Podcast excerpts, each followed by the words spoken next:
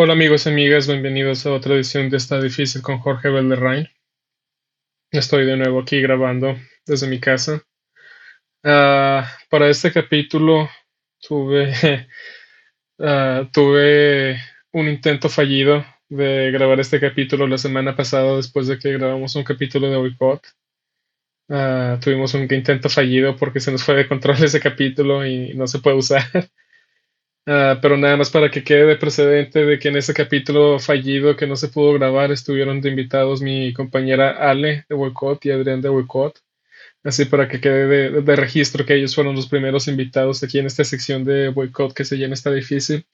Ustedes ya la conocen y como les había prometido íbamos a, a tratar de hacer esto un poco más seguido. Así que ahí les va esta cuarta edición de Está Difícil con Jorge Valderrain. El tema de hoy va a ser el poder de las historias. Es un tema del que había querido hablar un poco ah, desde hace varios meses. Desafortunadamente no se ha dado el hablar de este tema en un capítulo regular de Boycott. Aunque sí, como les comentaba, sí se hizo el esfuerzo de grabarlo la semana pasada, pero no se va a hacer ese capítulo, así que vamos a darle nosotros solos. Entonces, ¿por qué es el que quiero hablar de el poder de las historias? Pues para las personas que me conocen personalmente saben que a mí me encanta el cine. De hecho, es lo que, eh, lo que estoy estudiando actualmente. Estoy estudiando cine y televisión. Y estoy estudiando eso porque desde siempre, desde que soy un, niño, me ha fascinado a mí el, cine, las historias, en cualquier formato en general no sé, mm, para mí siempre fue una, una fascinación las historias de superhéroes, ese tipo de cosas. Y después las historias, incluso, incluso, incluso historias documentales en la tele, cualquier cosa que me, que fuera entretenimiento. Pero ya más grande, ah, viendo ese tipo de historias que me gustaban cuando yo era niño, con una, un lente, una perspectiva diferente, descubrí que algunas películas ya no, no se sostenían tan bien como otras y que algunas incluso me gustaban más ahora de grande, como es el caso de la trilogía del Caballero de la Noche de Christopher Nolan. Yo crecí con esa película, mi papá me llevaba al cine a ver, es una trilogía que la vi completamente en el cine con mi papá y creo que después de haber visto esa trilogía me nació un, una fascinación por las historias en general y más que nada por el personaje de Batman, que si escuchan boicot o si me conocen personalmente, ustedes ya, ya lo sabrán, pero para las personas que no me conocen personalmente o ya están pasando por este, este, esta, esta, esta sección de boicot, ah, a mí me encanta todo lo que tiene que ver con eso.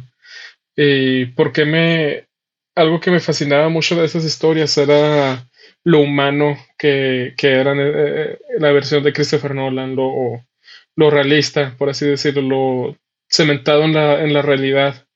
Y yo creo que cuando uno tiene una historia que está un poco más cementada en la realidad, esa, esa, esa historia agarra un poco más de impacto emocional, especialmente cuando se estudia bien el personaje, porque podemos tener dos diferentes tipos de historias. Podemos tener la historia que es un, poco más movida por el por la historia, por, uh, por el plot, y podemos tener las historias que son un poco más movidas por el personaje y sus decisiones. En, en, por ejemplo, Breaking Bad es una historia que se mueve un poco más por por, por eventos, mientras que Better Call Saul es una serie que es un poco más lenta, pero es un poco más movida a través de las secciones y los sentimientos y los pensamientos de los personajes, que es algo que también me, me gusta mucho, el lado eh, emocional de las historias, porque siento que algo que es muy humano uh, de las historias es el poder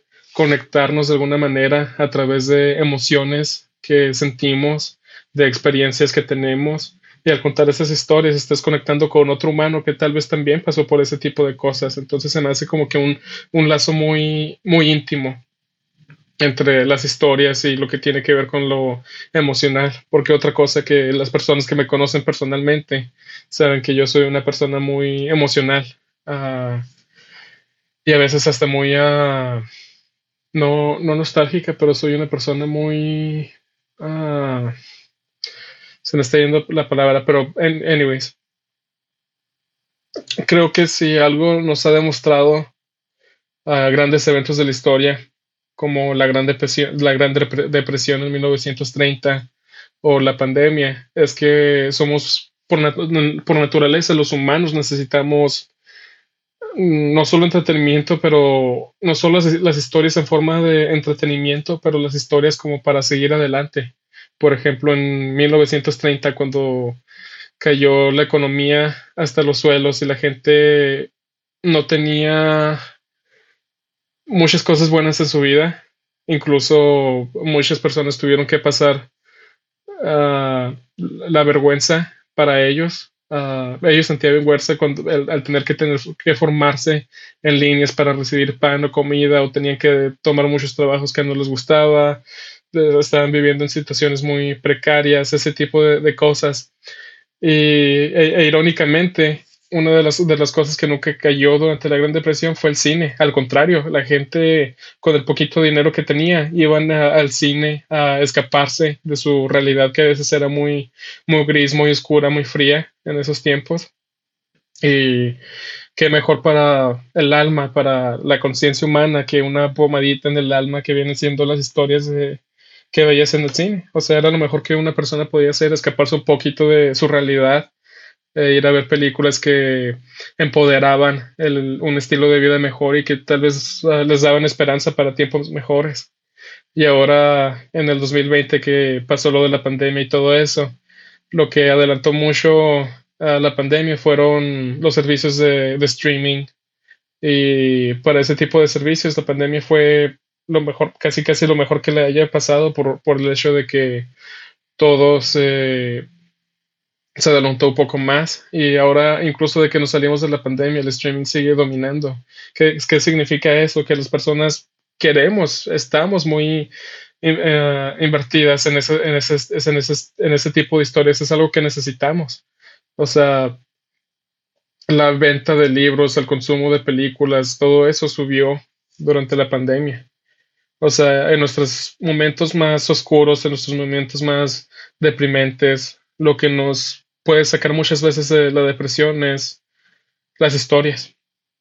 Y no solo sirven para ese tipo de cosas, sino que, por ejemplo, ah, dice Robert McGee, o de hecho fue en otro podcast, no me acuerdo si era con Robert McGee. Ah, Robert McGee es un escritor, pero en un podcast donde hablaban de mitología e historias y la naturaleza humana de el contar historias, se comentaba que Ah, el contar historias tiene incluso funciones muy naturales, muy primitivas. De, las historias pueden ser usadas como cuentos de cautela, como cuentos ah, de, precaución, porque los, primeros humanos también inventaban leyendas, inventaban incluso, incluso las pinturas en, las cuevas de, de los cavernícolas son la prueba de que tenemos la necesidad de contar historias. No sé, ah, podemos contar una historia de terror, que es una historia precavida de que, oye, pues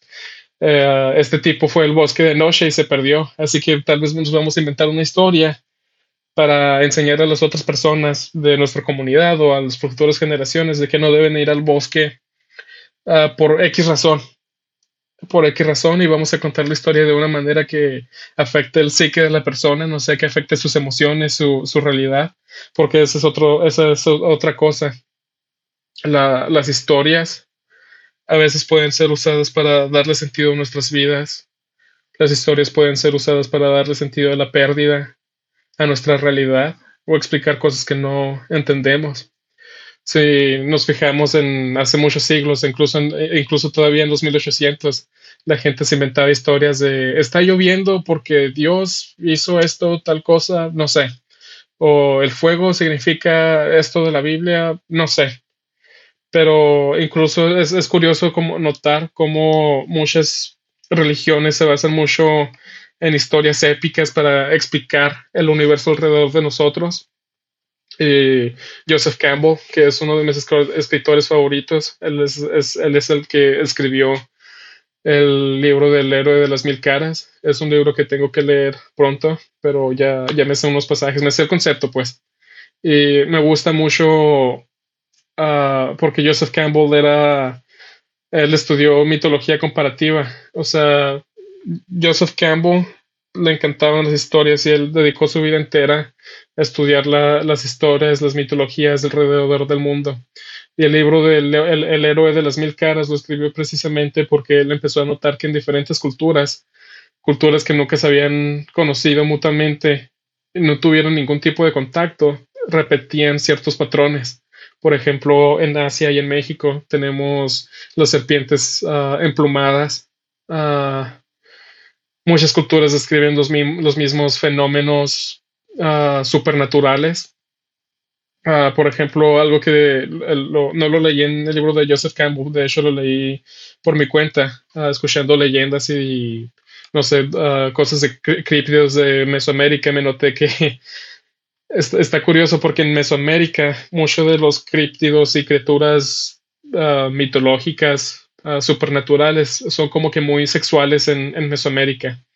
Y está curioso ese tipo de cosas, pero creo que creo que es en, en, en África que también hay criaturas como que muy sexualones que comparten el mismo tipo de, de rasgos. Entonces, y, hay mucho, mucho tipo de cosas. Por ejemplo, nosotros los humanos tenemos la tendencia de contar las historias una y dos y tres y cuatro y una eh, cantidad infinita de veces. Por ejemplo, hay muchas religiones incluso que tienen ciertos patrones, ciertos ah, arquetipos de eh, entes, de dioses. Por ejemplo, tenemos al, al, dios solar, al dios lunar, la presencia malvada en la religión, al padre de todo. Ah, tenemos a una mujer que es una santa. Y es curioso que ese patrón se, se replique muchas muchas, muchas veces. Y Joseph Campbell pensaba que en realidad tal vez todas las culturas estaban hablando de la misma cosa, nada más diferente interpretación. Y la interpretación estaba basada en su cultura, en lo que sabían, en, el cómo entendían el mundo a través de las historias que se contaban mutuamente. Y de hecho hay otra teoría, por ejemplo, cuando en, en México lo decimos, se te subió el muerto, pero cuando una persona tiene parálisis de sueño, y hay que empieza a alucinar, tal vez por el pánico, por cualquier razón, Ah, por cualquier razón que empiece a alucinar. Es curioso cómo en todas partes del mundo alucinamos el mismo tipo de cosas. Gente sombra, uh, brujas o uh, the old hag, como le dicen en Inglaterra. Ese tipo de criaturas, pero nunca vas a encontrar a alguien que te diga, ah, sí, se me subió el muerto, tuve parálisis de sueño y vi un unicornio o vi un cíclope. No, o sea, es, es curioso cómo los patrones de incluso de alucinación colectiva van hacia el mismo tipo de cosas. Hay gente que cree que ese tipo de, de alucinación, ese tipo de, de cosas que vemos en común es resultado de cuando tu cerebro eh, está en cierto estado de sueño o en cierto estado de relajación, empiezas como en otro tipo de sintonía, por decirlo así, ah, que también se puede lograr a través de alucinógenos o cualquier estimulante mental, ah, aunque eso yo no lo recomendaría. Yo no les voy a recomendar drogas, niños. Pero sí, o sea, eh, hay, hay, incluso con meditación se dice que se puede alcanzar un estado donde puedes conectarte de cierta manera a ese tipo de cosas que se puede, que se, que la, la gente o diferentes culturas describen. Y se me hace muy bonito cómo todo ese tipo de cosas las podemos interpretar a, a, a realidad, a, a cómo nosotros vemos el mundo.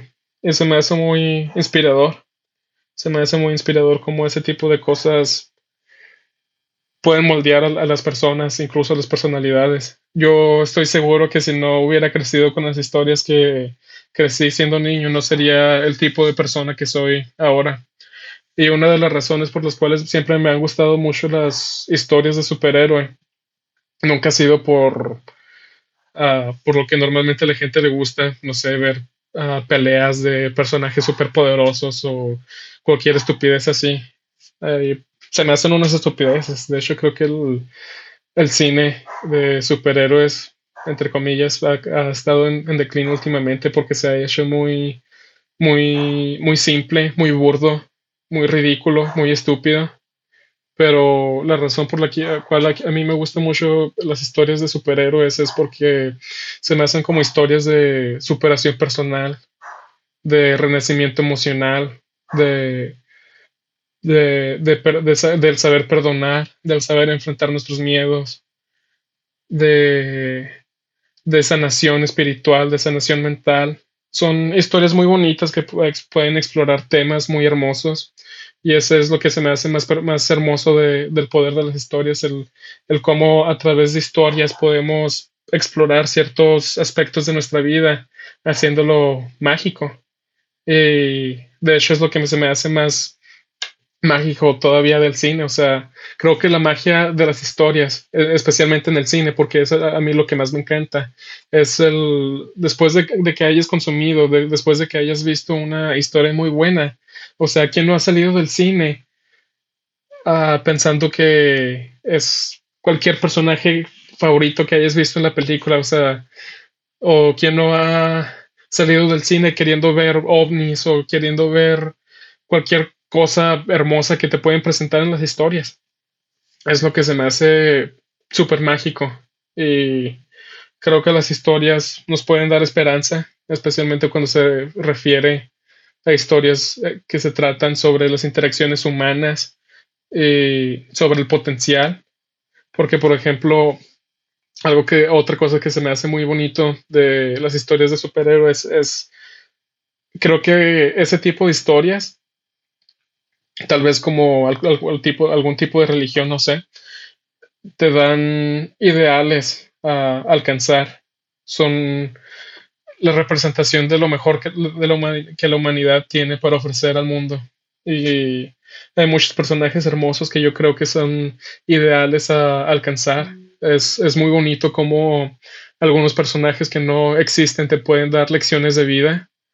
Y la verdad yo estoy súper contento que puedo pasar el resto de mi vida explorando y analizando y disfrutando ese tipo de historias porque creo que el poder más grande de las historias es que nos pueden hacer mejores personas de lo que somos y nos pueden dar esperanza cuando no la hay.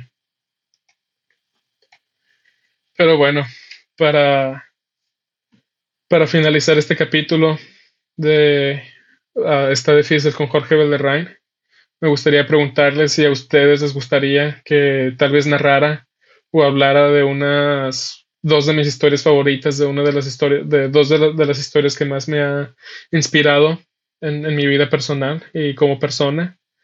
Y nada más para avisarles que este fin de semana voy a... Este, este video, este capítulo, de hecho es la primera parte de tres partes donde vamos a hablar de historias, mitología y algunos escritores.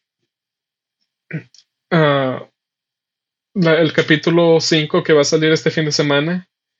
Uh, entre el 17 y el 18 voy a hablar de, de una película muy buena uh, que tiene algo, algo que ver con Joseph Campbell. Es el segundo aniversario de esta película. Es una película que tuvo mucha controversia, mucha polémica alrededor, pero voy a hablar de ella porque creo que me gustaría decir lo que tengo que decir acerca de ella.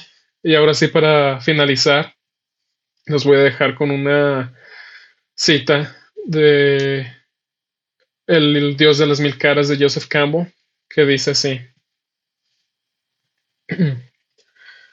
Ni siquiera tenemos que arriesgarnos a la aventura solos, porque los héroes de todos los tiempos nos han precedido. El laberinto se conoce al fondo. Solo tenemos que seguir el hilo del camino del héroe. Y donde habíamos pensado encontrar una abominación, encontraremos un dios y donde pensamos, habíamos pensar en matar al otro, nos mataremos a nosotros mismos. Donde habíamos pensado viajar hacia el exterior, llegaremos al centro de nuestra propia existencia. y donde habíamos pensado estar solos, estaremos con todo el mundo. Esa se me hace una cita muy bonita. Habla de habla de el camino del héroe. Ah, el camino del héroe es una estructura para contar historias y de hecho la, el camino del héroe se ve en casi cualquier película que puedas ver. Se ve en Star Wars, se ve en Batman, se ve en Superman, se ve en Avatar, se puede ver en Indiana Jones, en, en, Blade Runner, en lo que te imagines. O sea, el camino hasta en los, en los, videojuegos, en Mario Bros, en cualquier cosa que tú te puedas imaginar, está el camino del héroe. No es la única estructura para contar historias, pero es una de las más usadas. Y se me hace muy bonita porque creo que nuestra vida la vivimos en, ese tipo de estructura. Estamos aquí para aprender. Y otra cita que me gusta mucho de Joseph Campbell es la de todos los dioses, todos los cielos y todos los infiernos están dentro de ti. Lo que significa esa cita es de que los, ah, los cielos son las metas de una persona a alcanzar, son los ideales, el lugar donde quiere estar, el, lugar donde se va a sentir realizado. Y los infiernos que están dentro de ti son tus miedos, tus limitaciones, lo que sea que te está parando de alcanzar a los cielos. Y los dioses son las figuras de las historias. Pueden ser cualquier cosa, pueden ser una figura religiosa, mítica, de la cultura pop, lo que quieras, pero son cualquier personaje, cualquier, incluso una persona, la, incluso la historia de una persona real, lo que sea que te haga tratar de ser mejor y lo que te inspire a alcanzar tus ideales, lo que usamos para tener esperanza y convertirnos mejor persona. Les recomiendo mucho que lean el libro de El héroe de las mil caras de Joseph Campbell. Y esto ha sido todo por esta emisión de Está difícil con Jorge Valderrey. Nos vemos en la próxima.